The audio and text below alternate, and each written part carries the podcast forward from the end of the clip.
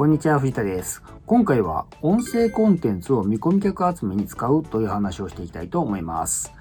えー、音声コンテンツが今後来るっていう話があるんですね。えー、で、音声コンテンツって聞きますと、まあ、動画が今主流になった現在ではですね、ちょっと今更感を感じますよね。で、まあ、音声コンテンツとしては、日本ではですね、あんまり使われてないんですけど、かなり前から、ポッドキャストがあります。アメリカでは結構使われてるらしいんですけど、利用されてるらしいんですけど、でまた、えー、ネットラジオの radiko とかですね、えー、書籍朗読サービスの Audible なんかもありますよね。ただ、これから来るって言われてるですね、えー、音声コンテンツっていうのはですね、YouTube 動画と同じように、個々によってですね、発信できるメディアとしてのコンテンツのようです。はい、今回の動画でお伝えする内容です。なぜ今更音声コンテンツなのか、音声コンテンツの YouTube 的存在、盛り上がるきっかけになったスタンド FM、見込み客の集客に使う方法、こういった順番でお伝えしていきます。私のことご存じない方多いと思います。簡単に自己紹介させてください。サクッと1.5倍速15秒ぐらいとお伝えしますので、見てください。藤田博と申します。ウェブ集客コンサルタントをやっています。大学卒業後、15年ほどシステムエンジニアとしてサラリーマンをやっていました。脱サラ独立してフリーのコンサルタントとして14年ほどやってこれております。現在は顧問契約とオンラインサオンライン講座をサービスして提供しています。よろしくお願いします。はい。なぜ今更音声コンテンツなのかということで、改めてなぜこれから音声コンテンツなのかですけど、これからですね、来る音声コンテンツというのは、言うなればですね、個々に発信するラジオと考えることができます。え個々に発信するテレビが YouTube と考えると、それがラジオがですね、えここに発信する。ラジオもここに発信するっていう時代っていう感じですね。ただ、これまでですね、ネット上のコンテンツの成長過程を考えるとですね、まず文章であるですね、まあ、テキスト情報であるブログ、そして音楽を含めたポッドキャストなどの音声、そして動画っていう流れでしたよね。つまりコンピューターの性能とインターネット回線の速度の成長に合わせて変化してきたって感じなんですよね。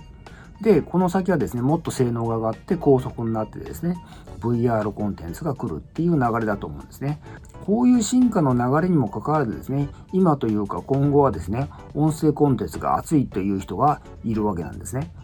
当然ですね、なぜ今更音声に戻るのかって不思議に感じると思うんですけど、それなりの理由があるみたいなんですよね。まず一つ目の要因がですね、AirPods をはじめとするですね、ワイヤレスイヤホンの普及ですね。え、ケーブルがあるですね、イヤホンと違ってですね、え、ワイヤレスイヤホンはですね、邪魔にならないので、え、取り外すことなくですね、耳に入れっぱなしにしてる人が多いようですね。私もですね、AirPods 使ってますけど、まあ、ノイノイズ、ノイキャンですね、ノイズキャンセリングの性能もですね、秀逸でですね、非常に快適に使ってます。次にですね、スマートスピーカーですね。えこれ、もうすでに出てますけど、これがですね、さらに高性能化してですね、普及するっていう風な話ですよね。で、そこでですね、個人的には Google スピーカーでも Amazon Echo でもですね、ポッドキャストがですね、聞けるようになっているんですけど、聞けるようになったんですが、それがですね、大きいような気がしています。さらにですね、今後はですね、自動車にもですね、ネットに常時接続されたスマートスピーカーが搭載されたりですね、あるいは、え自動運転ですね、の普及も考えられますよね。そういう意味で、えー、音声コンテンツが利用されるということですね。加えてですね、えー、配信されるコンテンツが今すでにある音声コンテンツとはですね、少し毛色が変わるんだと思うんですよね。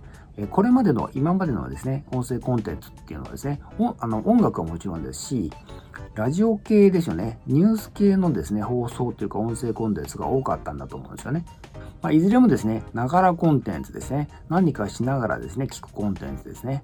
で、そこにながらで、えー、聞ける教育コンテンツがですね、入ってくるんだと思うんですね。教育系のコンテンツはですね、YouTube 動画でも当初はですね、見向きもされなかったんですけど、今ではですね、もう一つのジャンルとしてですね、確立されて、普通に見られるようになってますよね。今後はですね、え、音声コンテンツでも教育系コンテンツが流行るんじゃないかと考えられているわけです。で、もう一つですね、音声コンテンツがですね、成長の可能性がある理由として言われているのがですね、日本市場の伸びしろですね。さっきも言いましたけど、えー、米国ではですね、音声コンテンツの利用経験者が結構多くてですね、ネット経験、ネット利用者の半50%ぐらいがですね、使ってるそうなんですよ。ところが、日本の場合はですね、20%に過ぎないんですよね。ですから、まだ日本の場合はですね、成長の可能性があると見られているということです。はい、音声コンテンツの YouTube 的存在ということで、では、音声コンテンツを配信しようとした場合はですね、動画でいうところの YouTube のようなですね、プラットフォーム的存在はあるのでしょうかということなんですけど、えー、つまり絶対的な存在ですね、あるいは近い将来絶対的な存在になるようなプラットフォームがあるのかということなんですけど、結論としてはありません。で、しばらく多分登場することもないと思います。現在ある音声コンテンツ配信プラットフォームとしてはですね、ボイシーさん、スタンド FM さん、ヒマラヤさんなどがありますけど、まあ、いずれも絶対的な存在ではありません。ただですね、ポッドキャストというですね、システムがあります。えー、ポッドキャストと聞くとですね、あの、Apple の iTunes をですね、想像するんで、まあ、Apple 社のプラットフォームと思われてますけど、実は違います。ポッドキャストというのはですね、あくまでも音声コンテンツを配信するための仕組みの名称なんですよね。と偉そうに言ってますけど、私もあの最近知りました。まあ、あの、アップルのもんだと思ってたんですね。えー、あくまで仕組みだっていうことなんですよね。ポッドキャストのですね、名称がそもそも iPod とですね、ブロードキャストの組み合わせから来てるんで、まあ余計ややこしいっていう話もあるんですけど、まあ、いずれにしても仕組みです。ところで、ポッドキャストの仕組みを使って音声配信、音声コンテンツを配信するためにはですね、かつてはですね、かなり高いハードルがですね、あったんですね。えー、具体的には自前でサーバーを借りて、ウェブサイトを立ち上げて、えー、そこにですね、音声ファイルをアップして、その上でいろいろ API の設定とかをですね、する必要があるんですね、あったんですね。私もですね、以前お仕事としてですね、このセットアップ作業をお受けしたことがあるんですけど、結構大変だったことを覚えてます。つまり、一般の方にはですね、もう到底無理な作業だったわけですね。ところが今はですね、その配信のための環境が劇的に改善されて、一般の人にもですね、手軽にしかも無料で音声コンテンツを配信できる仕組みが登場してるんですよね。具体的にはですね、アンカーとかですね、ヒマラヤなんかをですね、利用すればいいんですけど、え、詳しくはですね、後でお伝えします。はい、盛り上がりのきっかけとなったスタンド FM ということで、実はですね、えー、随分前からボットシポッドキャストっていうシステムがあったのにですね、急に音声コンテンツが騒がれ始めた理由はですね、スタンド FM さんというですね、企業の存在があります。スタンド FM さんはですね、音声配信プラットフォームを提供している会社なんですけど、まあ言うなればですね、音声版の YouTube みたいな存在なんですよね。で加えてですね、日本の企業です。で、その企業さんがですね、2020年の8月に5億円の資金調達をされたんですよね。で、そのタイミングで SPP というですね、配信者の収益支援プログラムっていうのが発表されたんですよ。このことがきっかけになってるみたいなんです。まあ、この SPP はですね、ざっくり説明すると、YouTuber がですね、広告とかメンバーシップで稼いでるのに近い仕組みです。つまりですね、音声コンテンツの配信者が SPP によって収益を得られるですね、仕組みが提供されたっていうことなんですね。まあ、ただですね、まだサービスは立ち上がったばかりでですね、まだまだ稼げるっていう状況にはないんですけど、まあ、ちなみにですね、スタンド FM さんは、ポッドキャストはですね、えー、ポッドキャストとは別のシステムなんで、えー、互換性はありません。スタンド FM さんのですね、特徴は、スマホのアプリを使ってですね、スマホだけで音声配信ができることがですね、今の時代にマッチしてるみたいな感じですね。また、アプリがですね、えー、非常におしゃれでですね、評判が高いです。で、配信方法としてはですね、ライブと、え、収録の2種類が使えます。で、特筆すべき特徴としてはですね、えー、限定配信用の URL っていうのが使えるんですね。つまり、一般にですね、公開するんではなくですね、一部の URL を知っている人だけに音声を届けることができます。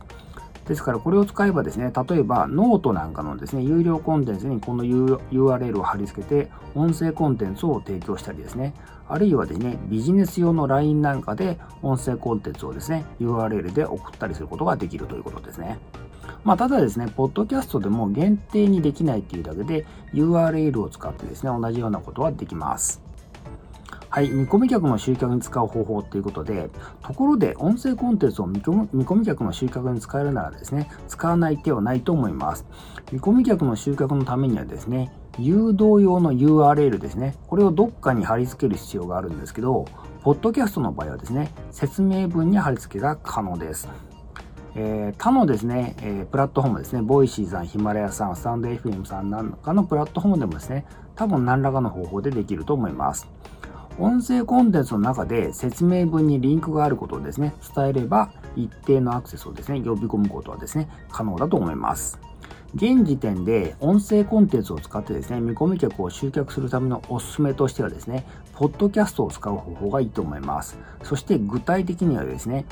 アンカーというですね、サービスを使って配信するのがいいと思います。アンカーを使うと、同時に Q チャンネルの Q チャンネルにですね、自動でポッド、えー、ポッドキャスト配信してくれます。で、この9つの中にはですね、えー、Apple Podcast、いわゆるああのいわゆる iPhone とかにあるやつですね、えー、Google Podcast、そして Spotify さんですね、が含まれます。ですから、この3つでですね、とりあえず十分なような気がします。聞くところによるとですね、この Spotify さんへの配信がですね、非常に有効みたいで、他のですね、ポッドキャストチャンネルに比べると、えー、多く聞いてもらえるという話があります。他の方法としてはですね、ヒマラヤを使ってマルチに配信する方法もあるようですが、まあ、現在はですね、アンカーを使っている人の方が多いようです。ですからネットで検索してもですね、そういった方法が見つかりやすいです。アンカーでの方法が見つかりやすいです。それとですね、ちょっと技術的に難しい話なんですけど、RS フィードっていうのが生成されますんで、アンカーさんにアップしてもですね、それを使えばですね、他のポッドキャストチャンネルにも登録が可能です。具体的にはですね、Amazon プライムミュージックなんかにもですね、登録が可能になります。またですね、話題のスタンド FM さんの場合は、えー、別の作業としてですね、音声をアップする必要があります。ただですね、同じ音声コンテンツが使えるわけですから、まあ、一手間増えますけど、ついでにアップしてもいいと思います。実際の集客効果の程度はですね、別にしてですね、音声コンテンツの方がですね、動画コンテンツよりもですね、えー、作るののハードルが低いのはですね、事実です。またですね、動画コンテンツをですね、すでに作っている方はですね、その音声だけをですね、利用するっていう手もあります。事実、アンカーではですね、YouTube にアップするために使っている動画ファイルをですね、そのまま使ってアップすれば、音声だけをですね、抜き出してアップしてくれるんですね。ですから、アンカーはですね、無料ですから YouTube をやってる人はですね、やらない手がないような気もします。はい、副業への一言っていうことで、まあ、私のポリシーということですね、ネット集客のセオリーとも言えるんですけど、見込み客集めに使える手段はですね、すべて使うべきというのがあります。もちろんですね、極端に大きな手間がかかる場合は話は別なんですけど、多少の手間でですね、できる場合は前向きに検討するべきだと思います。特にワンソースマルチユースできるような場合は躊躇する理由はありません。